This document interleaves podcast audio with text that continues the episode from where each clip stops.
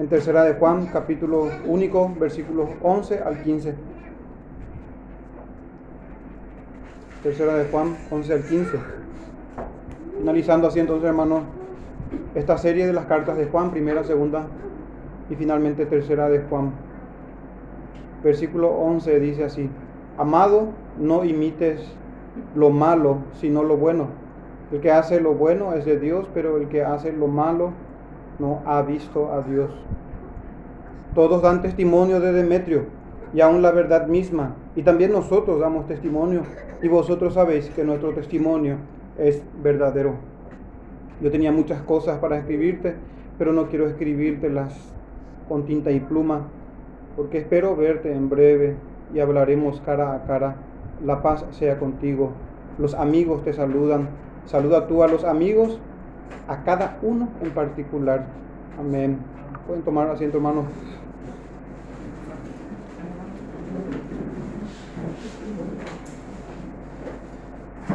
El sermón de esta tarde, hermanos, se titula Demetrio y su buen testimonio cristiano. Demetrio y su buen testimonio cristiano. En estos versículos del 11 al 15 quiero que examinemos nosotros los frutos del cristiano. Consecuentemente con eso, los testimonios o el testimonio del cristiano.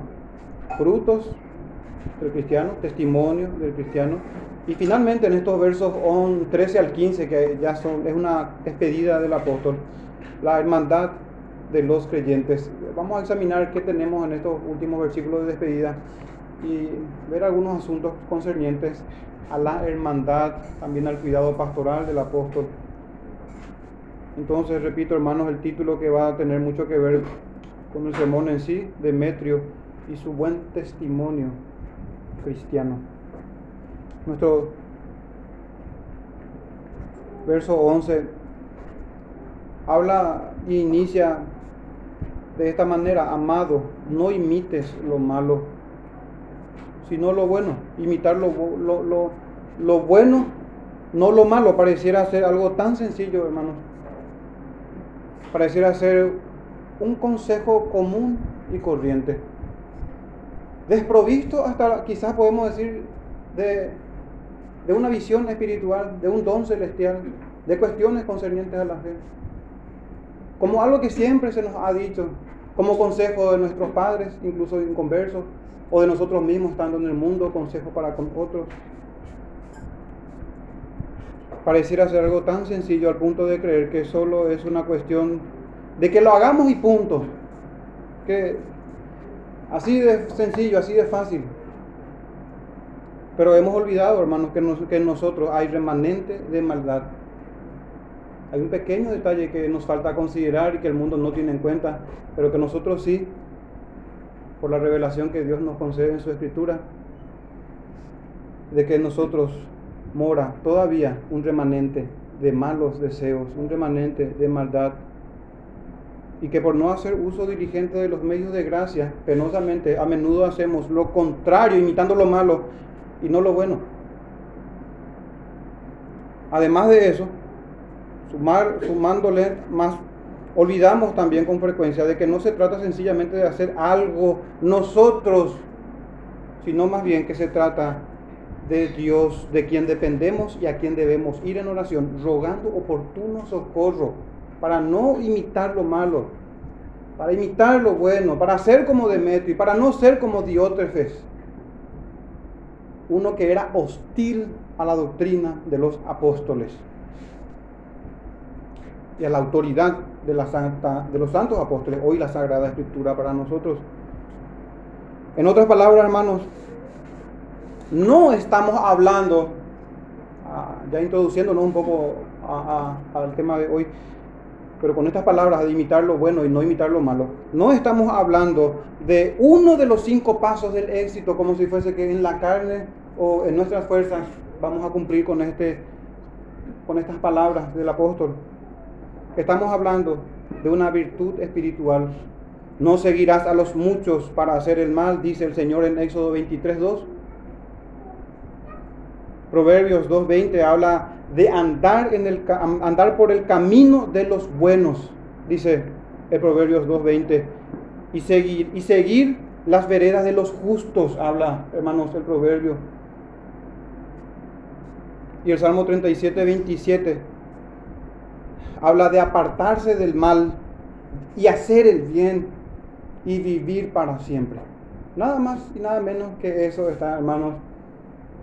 Pero a simple vista, cuando leemos las escrituras, pareciera ser un consejo común y corriente, que nada tiene que ver quizás con la fe o con la santificación, o con el camino angosto y la puerta estrecha, o al revés, la puerta estrecha y el camino angosto, poniéndolo en el orden correcto. Bien dijo el apóstol Pablo que no debemos errar en este sentido, de que las malas compañías o conversaciones, en ese texto en particular, las malas conversaciones corrompen las buenas costumbres. Y las buenas costumbres no difícilmente sean costumbres de las naciones o del mundo, o que tengan que ver con la cultura de las naciones, por naturaleza inclinadas al paganismo y a la mundanalidad. Las malas conversaciones corrompen las buenas costumbres, por lo tanto, hermanos, las compañías de los malos, hay que tener cuidado de eso, de la compañía de los malos, de no ser imitadores del mal, sino imitadores del bien. En otras palabras, hermanos, empezando con este verso 11 que, que empieza con esto, con no imitar lo malo, no imites lo malo, dice, sino lo bueno. Podemos volver a lo que decía el apóstol en segunda de Juan, no como Caín. Estas palabras, hermanos, deben quedar selladas en nuestro corazón, no como Caín. Son solamente una, una expresión tan breve, tan corta, pero poderosa si meditamos en ella con la ayuda del Señor, no como Caín, no como Diótrefes en el contexto inmediato de este versículo. De hecho, hermanos, que acerca de esto, de imitar lo bueno y no lo malo, es que también el apóstol habló a los hermanos en aquel tiempo de la iglesia en Corinto, en Primera de Corintios 16, cuando habla de que estas cosas sucedieron como ejemplo para nosotros, hablando de la fe de nuestros antiguos padres, del Israel de aquel tiempo, tipo de la iglesia. Estas cosas sucedieron como ejemplo para nosotros, decía Pablo a sus contemporáneos, y aún así, y aún hoy, la escritura, hermanos, es leída escrita y es leída hoy como ejemplo para nosotros, para no seguir el camino de los malos, para no imitar lo malo, para hacer lo contrario, imitar lo bueno.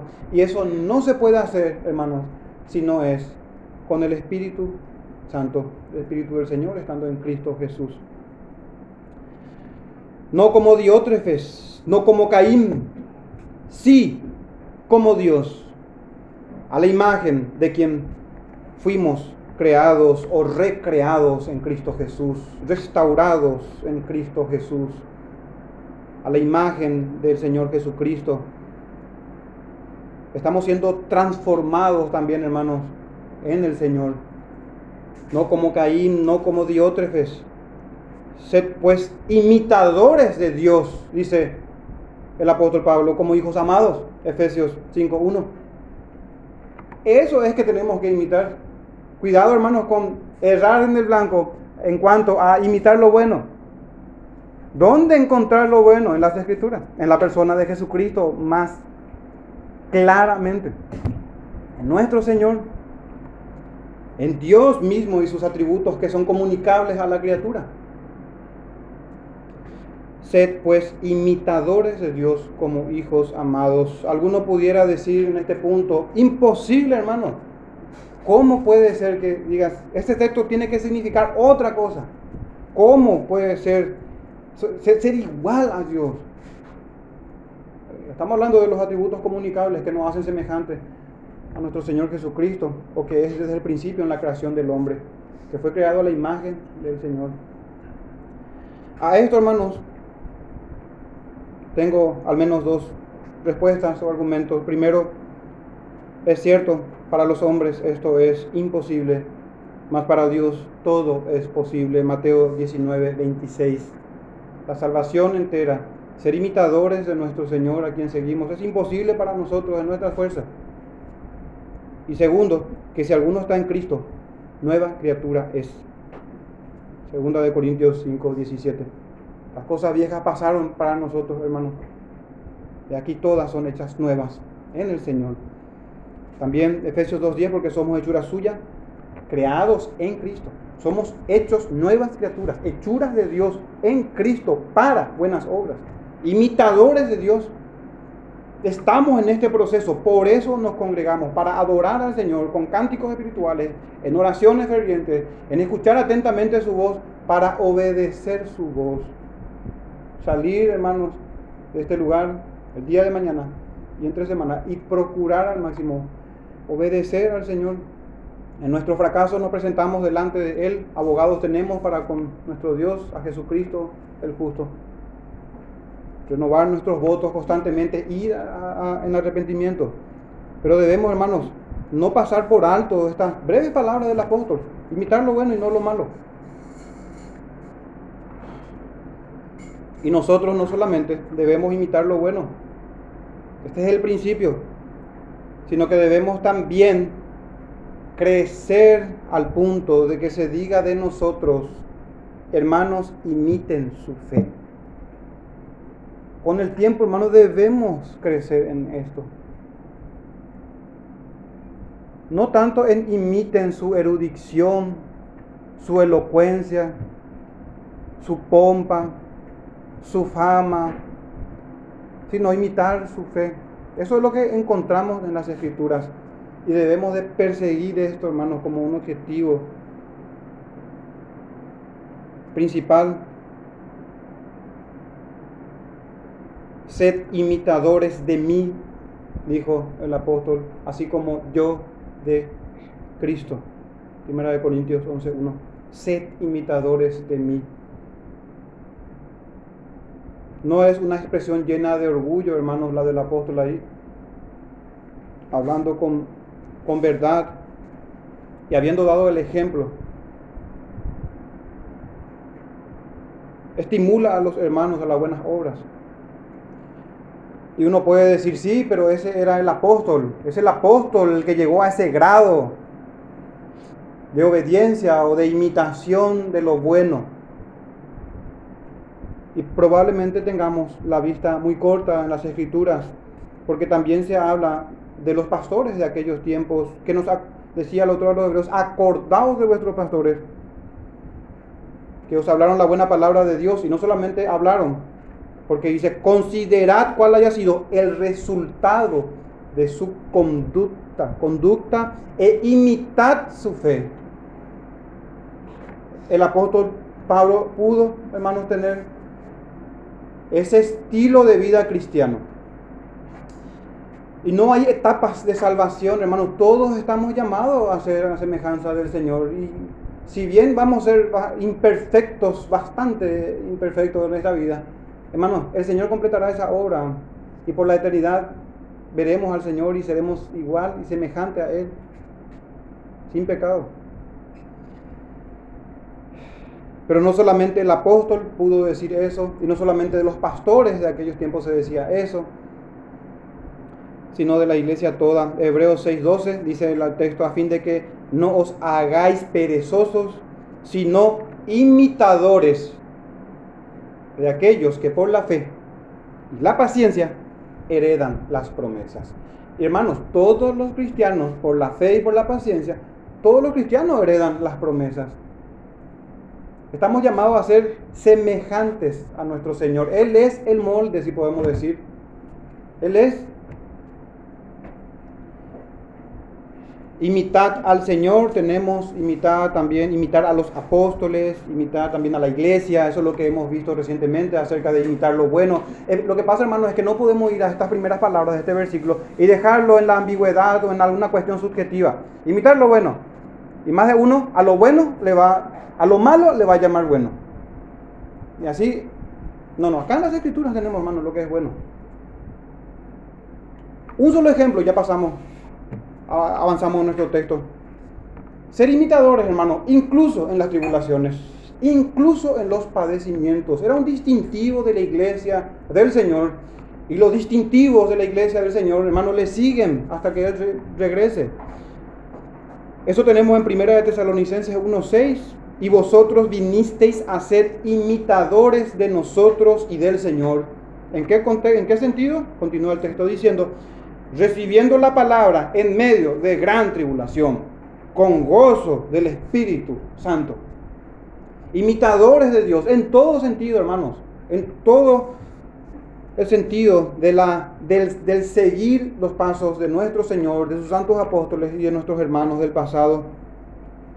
En el mismo libro de Tesalonicenses, en primera de Tesalonicenses, pero yendo al capítulo 2, verso 14, dice, vinisteis a ser imitadores de las iglesias de Dios en Cristo Jesús, que están en Judea, pues habéis padecido de los de vuestra, vuestra propia nación las mismas cosas que ellas padecieron de los judíos. En síntesis, hermanos, ubicándolo, aplicándolo a nuestro contexto, hemos sido imitadores del Señor y de su iglesia al recibir padecimiento o rechazo, hostilidad de los de nuestra propia familia también.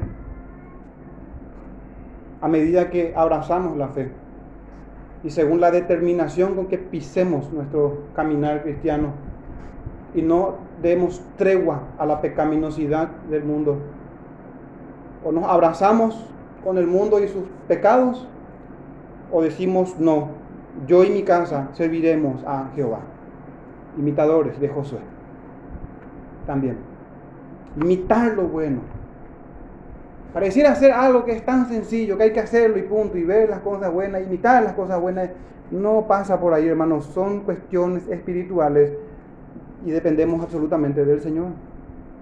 Nuestro texto continúa diciendo, el que hace lo bueno es de Dios, el que hace lo malo no ha visto a Dios. Esto se puede también intercambiar para entenderlo mejor. Es como decir, el que hace lo malo no ha visto a Dios. Fíjese hermano que el texto dice, el que hace lo bueno es de Dios. Se supone que el que hace lo malo no es de Dios. Pero dice, no ha visto a Dios. Pero se puede concluir de manera intercambiable, hermano, para enriquecer la idea del texto. El que hace lo bueno es de Dios y ha visto a Dios. Y el que hace lo malo no ha visto a Dios y no es de Dios. Esto es como decir, hermanos, o como no, yo creo que nos va a ayudar a recordar, recordar las palabras del Señor. Él mismo nos enseñó de que si un árbol da buen fruto, es un árbol bueno. Según, según se dé este, este buen fruto, es un buen árbol. Según hace lo bueno, es de Dios y ha visto a Dios. Entonces, ¿cómo reconocer si alguno es de Dios? ¿O cómo examinar nuestra fe si somos de Dios? Y es según los frutos, por sus frutos los conoceréis. El texto habla sobre falsos profetas, pero hermanos, es bueno siempre aplicarlo a nosotros. La dureza, el escrutinio serio debe ser hacia uno mismo siempre. Y les aseguro, hermanos, que sus almas les agradecerán no hacernos tan fácil, hermanos. ¿Por qué? Porque tenemos concupiscencia y debemos darle duro a nuestros malos pensamientos y malos deseos y humillarnos entonces delante del Señor. Pero si la liviandad empieza en nosotros mismos y hacia nosotros mismos, engañamos a nuestras almas. Nosotros mismos nos engañamos a nosotros mismos. ¿Cómo reconocer si alguno es de Dios? Por sus frutos los conoceréis. ¿Acaso se recogen uvas de los espinos o higos de los abrojos? Imagínense, hermano, de esas espinas, esos abrojos que pasando por el pastizal se suelen pegar ahí por el pantalón, por, la, por el calzado. Entonces, hermano, ¿va, ¿va a haber higos o uvas? Obviamente no. Así también, imitar lo bueno, bíblicamente bueno, es imposible si no estamos en Cristo Jesús, para uno que no es verdaderamente creyente o cristiano. Esta fue la doctrina, hermanos, que sirvió a Juan el Bautista para expulsar de su bautismo de arrepentimiento a los fariseos. Se supone que todo el mundo que viene ahí es un bautismo de arrepentimiento, se supone que el que viene es porque está arrepentido. Se supone. Pero Juan el Bautista dijo, Lucas 3.8, haced pues frutos dignos de arrepentimiento, y no comencéis a decir dentro de vosotros mismos, tenemos a Abraham por Padre. ¿Por qué? Porque faltaban, hermanos, los frutos dignos del arrepentimiento. Pablo dice a los filipenses en Filipenses 1.13, 1.11, llenos de frutos de justicia que son por medio de Jesús para la gloria y la alabanza de Dios. Fíjense, hermanos, este distintivo cristiano, llenos de frutos de justicia. Hermanos, es que no podemos cambiar. Esta es la vara que está en la escritura. Difícil para todos nosotros y posible solamente en el Señor en constante arrepentimiento y en un crecimiento y madurez en el Evangelio. En una vida sobria, redimiendo el tiempo porque los días son malos. La fe se basa en estas cosas, hermanos, en, esta, en este caminar que es difícil. Por eso el Señor dijo que angosto es el camino, pero ese es el camino que lleva a la vida eterna. Llenos de frutos de justicia, dice el apóstol a los filipenses, y dice que son por medio de Jesucristo. Hermano, y no solamente sirvió esta doctrina de los frutos y del distinguir que el que hace lo bueno es de Dios y el que hace lo malo no es de Dios y no ha visto a Dios. Sirvió a Juan el Bautista.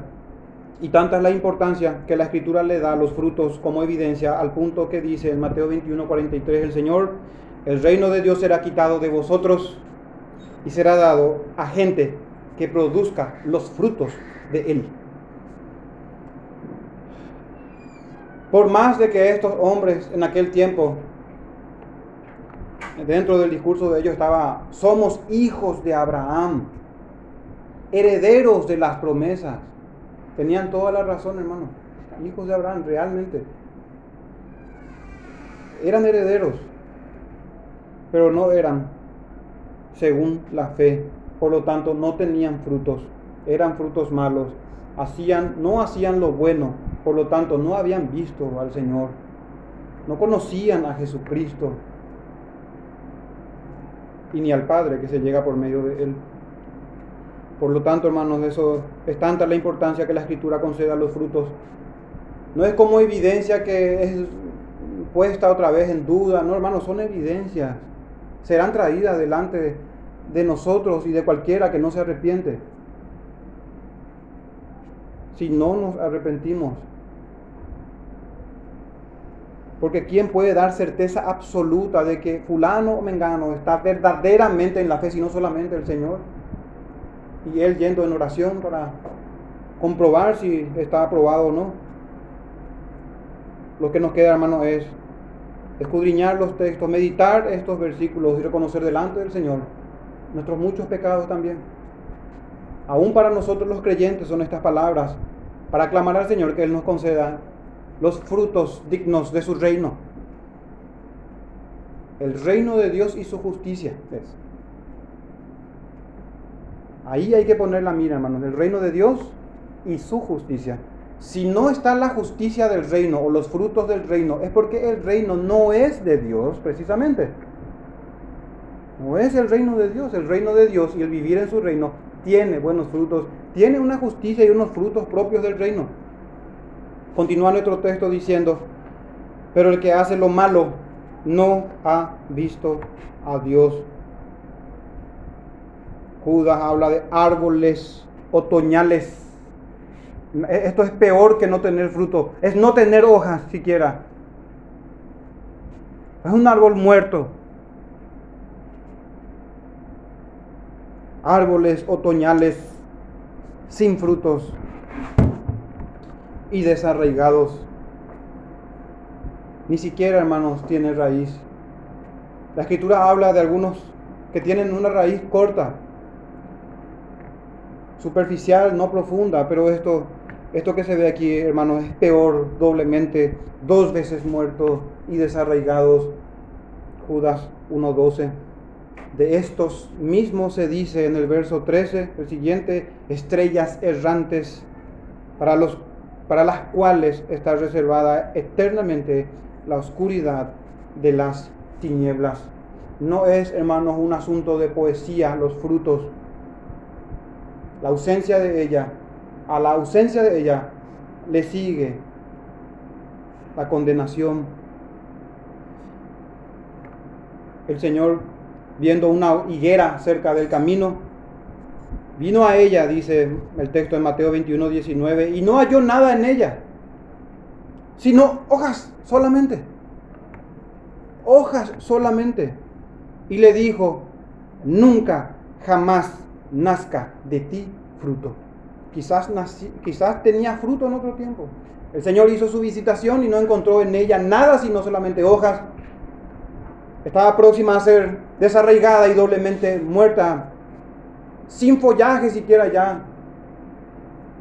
Dos veces, hijo del infierno, nunca más, nunca jamás nazca de ti fruto. Y luego se secó la higuera. ¿Qué es, hermano, de esta doctrina? Es una de las muchas maneras que el Señor llama al arrepentimiento a su pueblo. Una de las muchas maneras para hacer salvo. El texto dice que no ha visto a Dios. Pero sabemos, hermanos, que a Dios nadie le vio jamás. Ni nadie le verá. Recordemos, uno de los atributos de Dios es invisible, incorpóreo. A Dios nadie le vio jamás, dice Juan 1.18. El unigénito Hijo que está en el seno del Padre, Él le ha dado a conocer. Cuando el apóstol dice no ha visto a Dios, es en la persona de Jesucristo. Es como decir, el que hace lo malo no conoce a Jesús, no es un cristiano. No es un cristiano.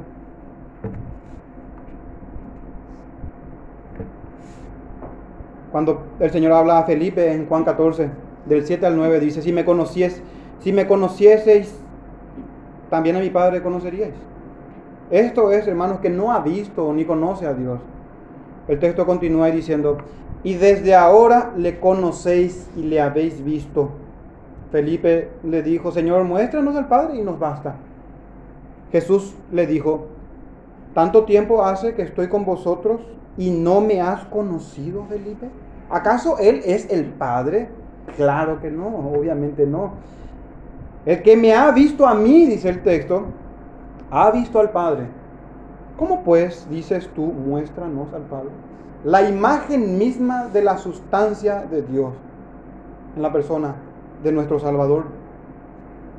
El que ha visto al Hijo, ha visto al Padre. En Juan 5, 37 y 38 dice también el Padre que me envió ha dado testimonio de mí. Y miren lo que dice el Señor a, este grupo de religiosos que estaban en, en ese momento. Nunca habéis oído su voz. Tenían las escrituras, hermano. Tenían los rollos, los libros de la ley. Pero el Señor le dice, nunca habéis oído su voz, ni habéis visto su aspecto. Y estaba frente a sus ojos. Dios mismo y su reino.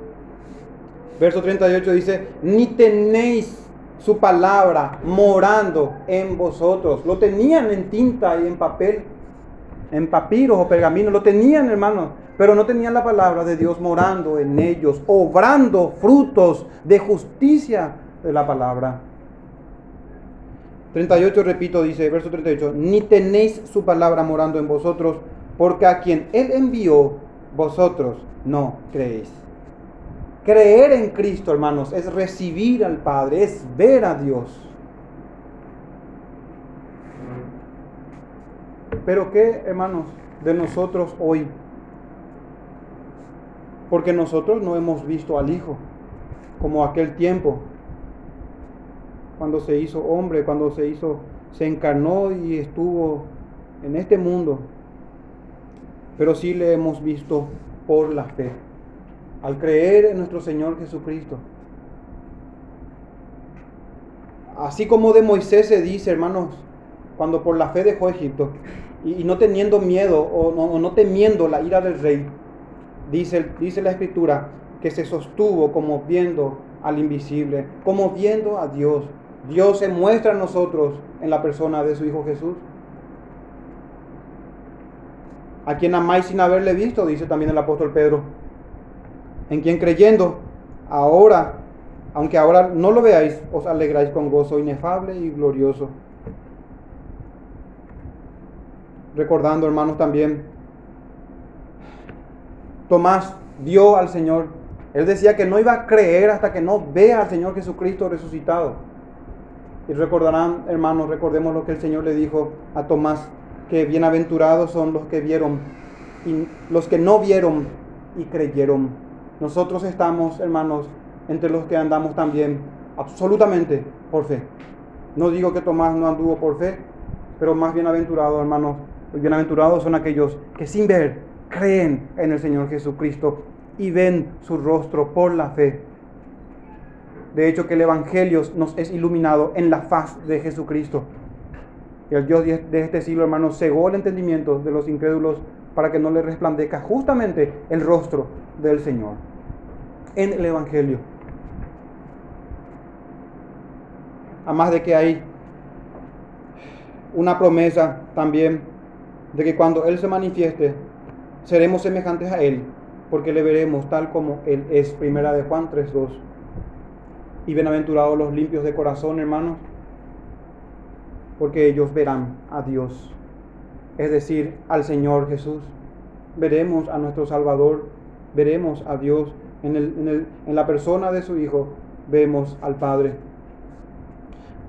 Repasando un poco, hermanos, este primer eh, punto de, nuestro sermón o primer versículo también del verso 11 sobre los frutos del cristiano. Vimos que el que hace lo bueno es de Dios o ha visto a Dios también, pero el que hace lo malo no ha visto a Dios y no es de Dios. Y aquí, hermanos, hay que recordar como lo solemos hacer, que de nada sirven las apariencias en esto.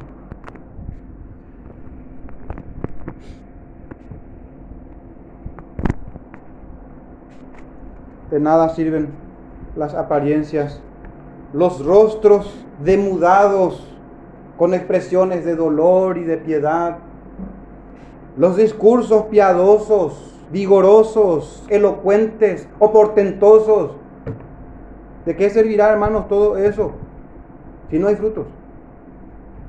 El pavonearse de la doctrina de santidad o el tener un gran auditorio, etcétera todo eso es contado en contra. Si se abunda en follaje, pero no hay frutos de justicia. Si no hay frutos de justicia. ¿De qué servirá alentar a los de poco ánimo mientras es un árbol otoñal sin frutos? dos veces muertos y desarraigados, una estrella errante para la cual está reservada eternamente la oscuridad de las tinieblas. ¿De qué servirá en síntesis no tener frutos? ¿No serán contados entre los hipócritas que enfadan al Señor los que enseñan a otro y no se enseñan a sí mismos? Dios quiera que no sea este nuestro caso, hermano. De ninguno de nosotros. La más densa oscuridad está reservada para siempre para los que tienen frutos amargos. Nuestro Señor dijo en Deuteronomio 32, 32 en su escritura, dice así el Señor, porque de la vid de Sodoma es la vid de ellos. Fíjense hermanos, frutos semejantes a estos. Y de los campos de Gomorra, las uvas de ellos son uvas ponzoñosas. Racimos muy amargos tienen.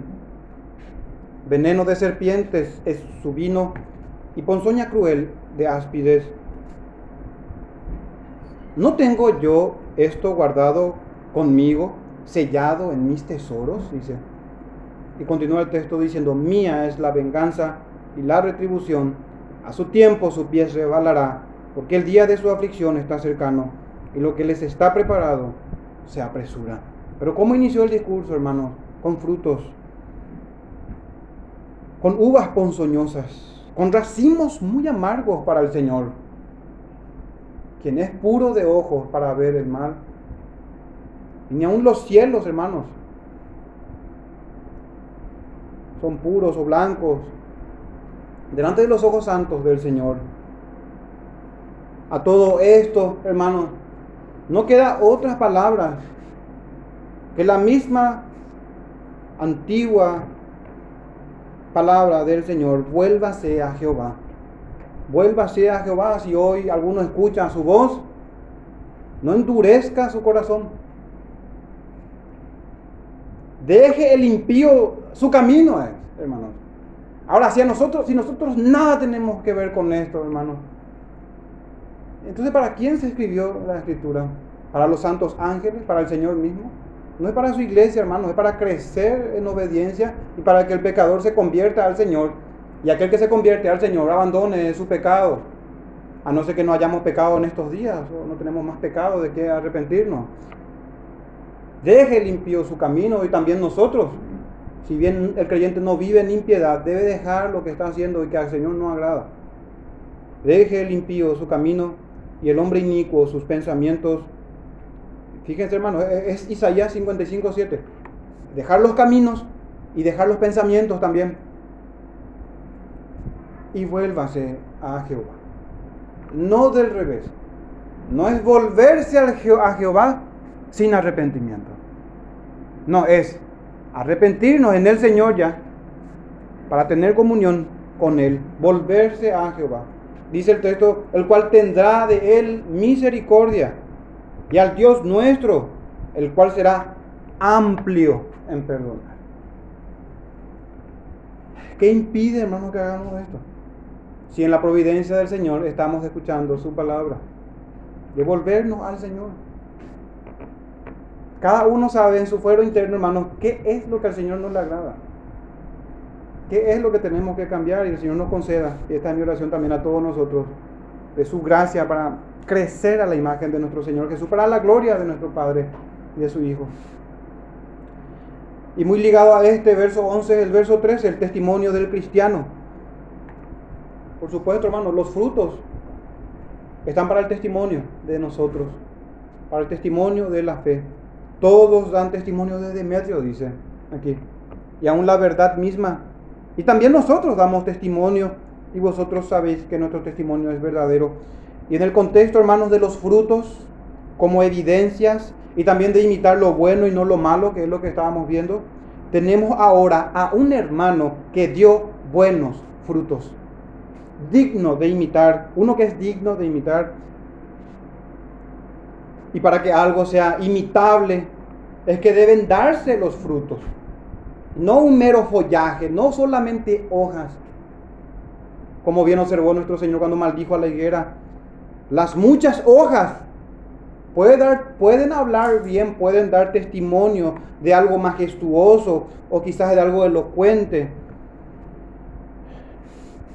Podría ilustrar también el éxito ministerial o la fama o el reconocimiento de los hombres, etcétera. Pero todo eso es mero follaje, hermanos. Mm, es solamente pompa. Los ojos naturales exaltarán esas cosas y querrán imitar eso. Pero son frutos y no fama lo que se busca, lo que el Señor busca en su iglesia. Son los frutos los que dan testimonio de nuestra fe. Y aquí tenemos el testimonio de un hombre piadoso, de Demetrio. Los que dan testimonio de él dice que son, todos dan testimonio. La verdad da testimonio.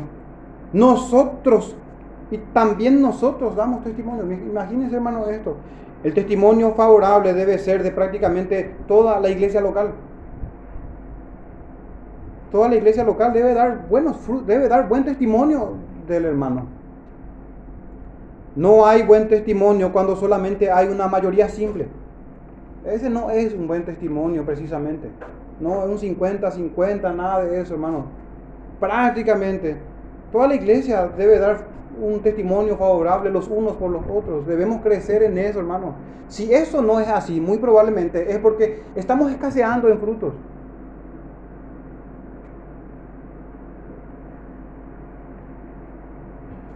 Y gracias a Dios si tenemos frutos, por más pequeños que sean, si es que son en el Espíritu del Señor. Porque el, que empezó la buena obra, hermanos, la va a llevar a su consumación. Es la promesa de nuestro Señor. Dice que todos dan testimonio de Demetrio. Por lo tanto, hermanos, este es el llamado también que tenemos todos nosotros, nuestra santificación, nuestra madurez. Puede que no estemos hoy en esto, pero debemos procurar con la ayuda del Señor de que este sea el testimonio de los de adentro y de los de afuera también. Aún la verdad misma dice, y la escritura es la verdad. Un ejemplo de esto tenemos Hebreos 11, el testimonio de las escrituras de estos hombres de fe. El testimonio es verdadero en ese sentido, hermanos, de Hebreos 11. Y todos dan testimonio y aún la verdad. ¿Y dónde está la verdad? En la escritura. Es decir, este hombre era genuinamente un hombre piadoso, un hombre de buenos frutos. Al igual que Gallo también, y totalmente contrario a Diótrefes. Y dice el apóstol, y también nosotros damos testimonio, y vosotros sabéis que nuestro testimonio es verdadero. Esto sería el testimonio apostólico, hermano, y esto sería equivalente hoy al testimonio de los pastores. Aún los pastores deben dar buen testimonio de nosotros. La iglesia debe dar testimonio de nosotros y aún la verdad de Dios. Porque de qué sirve que toda la iglesia dé buen testimonio de nosotros, pero precisamente no estamos, la iglesia toda incluso, en la verdad.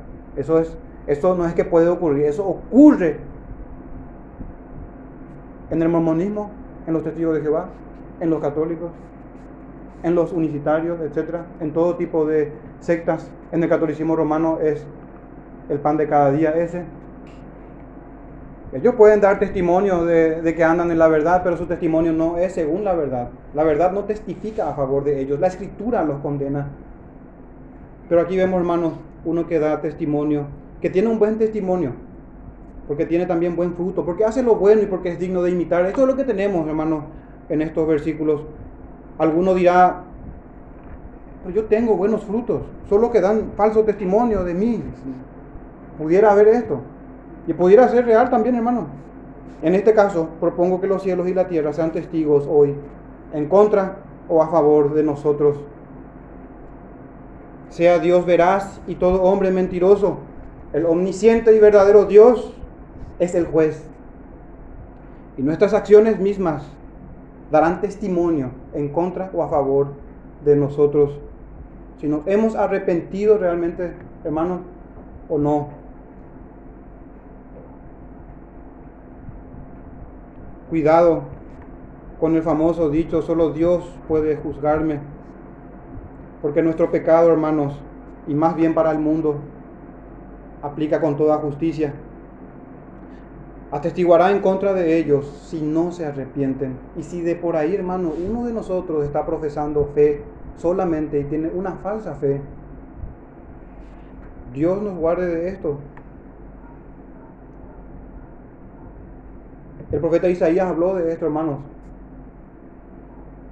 De cuando los pecados atestiguan en contra de los pecadores. Isaías 59, 11 dice, gruñimos como osos todos nosotros y gemimos lastimeramente como palomas. esperamos justicia y no la hay. Salvación y se alejó de nosotros. Verso 11, este, una situación crítica ilustra. La salvación se alejó. No hay justicia. Esperábamos justicia y no la hay, dice. Salvación y se alejó de nosotros. Verso 12. Porque nuestras rebeliones se han multiplicado delante de ti. Y nuestros pecados han atestiguado contra nosotros. Porque con nosotros están nuestras iniquidades y conocemos nuestros pecados. Pero hay esperanza, hermano, en este texto porque hay una confesión de pecado. Porque el remanente piadoso, hermano, procede a esto. No es que nosotros como iglesia, hermano, uno puede decir, no, esto es para el mundo, ¿por qué le predica, por qué predica esto en la iglesia? Esto es para los que están condenados. No, hermano es extraño esto que ocurre, hermano, que la iglesia dice al pecador que se arrepienta, pero cuando alguien llama al arrepentimiento a la iglesia, se rasgan las vestiduras, cayendo al final en el mismo error de los fariseos. Hermanos, nosotros necesitamos arrepentirnos de nuestros pecados. Nosotros necesitamos. Porque con nosotros están nuestras iniquidades, conocemos nuestros pecados. La gran diferencia es que abogado tenemos a nuestro Señor Jesús y tenemos un Padre que nos disciplina y nos ama y nos trae palabras para arrepentimiento. También aquí, hermanos, es importante, así como vimos hace rato, el volverse al Señor es lo que debemos hacer. En este punto 2, sobre el testimonio del cristiano, si nuestros pecados atestiguan en contra de nosotros, entonces hermanos, tomando las palabras de Jeremías 14, una súplica de perdón sobre esto. Jeremías 7, 14, 7 en adelante dice, aunque nuestras iniquidades testifican contra nosotros, oh Jehová, actúa por amor de tu nombre, porque nuestras rebeliones se han multiplicado. Contra ti hemos pecado. ¿Y por qué, hermanos, meditamos sobre esto? Porque precisamente no todos somos como Demetrio. Hermano, un hermano maduro, crecido en el Señor. Necesitamos, hermanos, estas mismas confesión de pecado el verso 8 de Jeremías 14, siguiendo con el texto, dice, oh esperanza de Israel, dice el Señor, guardador suyo en el tiempo de la aflicción, ¿por qué te has hecho como forastero en la tierra y como caminante que se retira para pasar la noche? ¿Por qué eres como hombre atónito y como valiente que no puede librar? ¿Ven hermano una súplica por liberación aquí? Sin embargo, Tú estás entre nosotros, oh Jehová, y sobre nosotros es invocado tu nombre, no nos desampares. Así ha dicho Jehová acerca de este pueblo. La respuesta, hermanos, se deleitaron en vagar. El problema no está en Dios, el problema está en una iglesia que se revela en contra del Señor. Se deleitaron en vagar y no dieron reposo a sus pies por tanto Jehová no se agrada de ellos, se acordará ahora de su maldad y castigará sus pecados. Me dijo Jehová, no ruegues por este pueblo para bien. Triste cuadro de toda la cristiandad y gran parte de las iglesias evangélicas. Continuando hermanos, verso 13 al 15 ahora para ir cerrando. Vamos a ver la hermandad que hay en los creyentes, en esta despedida del apóstol que hemos visto hasta ahora, hermanos, los frutos dignos de imitar del que hace lo bueno, también el testimonio de los creyentes al que estamos llamados a ser como gallo, no como diótrefes. Y cerremos, hermanos, la carta del apóstol Juan, de tercera de Juan, con los últimos versículos de 13 al 15. Yo tenía muchas cosas que escribirte pero no quiero escribírtelas con tinta y pluma. Aquí, hermano, vemos muchas cosas más tenía que escribir el apóstol, pero prefirió él hablarlo personalmente. Es importante entonces, hermano, en este punto distinguir temas importantes de aquellos que aparte de ser importantes son urgentes, no podemos esperar. Generalmente algo es urgente cuando ya no se tendrá otra oportunidad de tocar el tema si se posterga ese auxilio o el tratar ese asunto. O si la ayuda o intervención va a llegar tarde ya si es que lo postergamos. Aparte de ser algo importante, es algo urgente. Así aprendemos, hermanos, que las cuestiones que son urgentes, aparte de importantes, son urgentes, muchas veces deben ser abordados por los medios disponibles que tengamos. Fue justamente lo que motivó a Judas a escribir su carta en el verso 3 cuando dice, por la gran solicitud que tenía de escribir acerca de nuestra común salvación, me ha sido necesario escribiros exhortándoos que contendáis ardientemente por la fe. Pero también, hermanos, hay asuntos que son conflictivos o delicados y que deben ser abordados de manera personal o de manera presencial. Entonces vemos estas cosas también aquí, que ciertamente tienen muchas cosas que escribir, Pero lo que es urgente, concerniente a Diótrefes, el elogio para, para Gallo y para Demetrio, hermanos, ya lo escribió. El verso 14 dice, porque espero verte en breve y hablaremos cara a cara. El final, hermano, de esta epístola se asemeja mucho al final de segunda de Juan. El apóstol termina su carta manifestando el deseo de hablar cara a cara con los hermanos, con la señora escogida y con Gallo y las respectivas iglesias.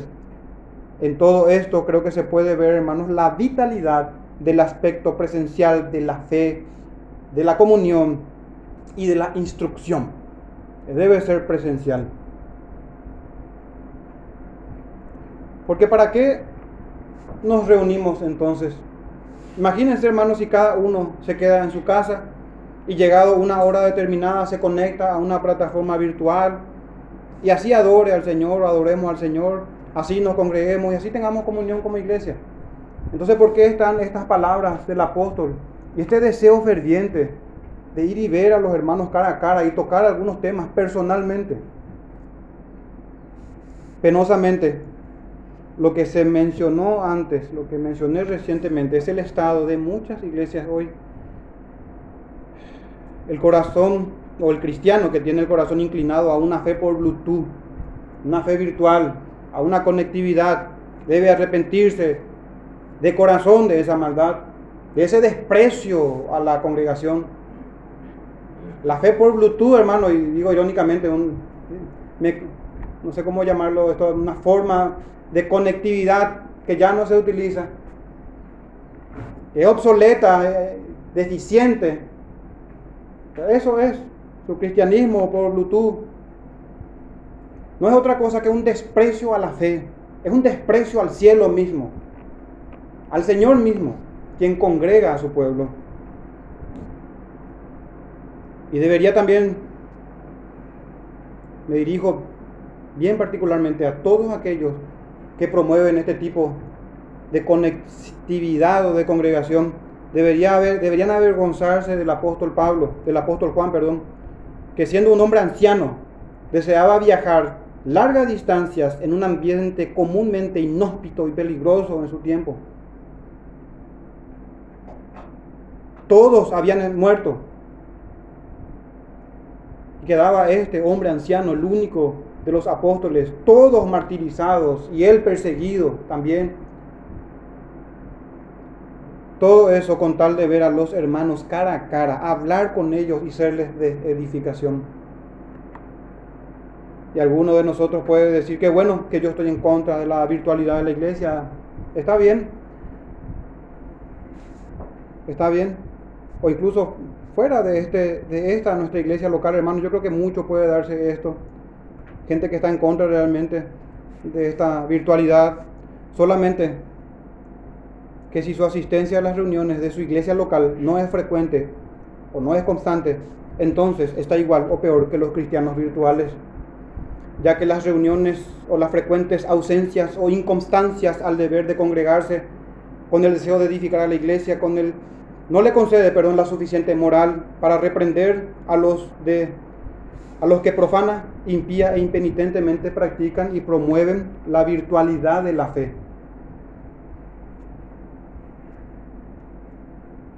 El tal debe abandonar primeramente su hipocresía. Debería quitar primero la viga de su ojo para poder ver bien y ayudar a su hermano.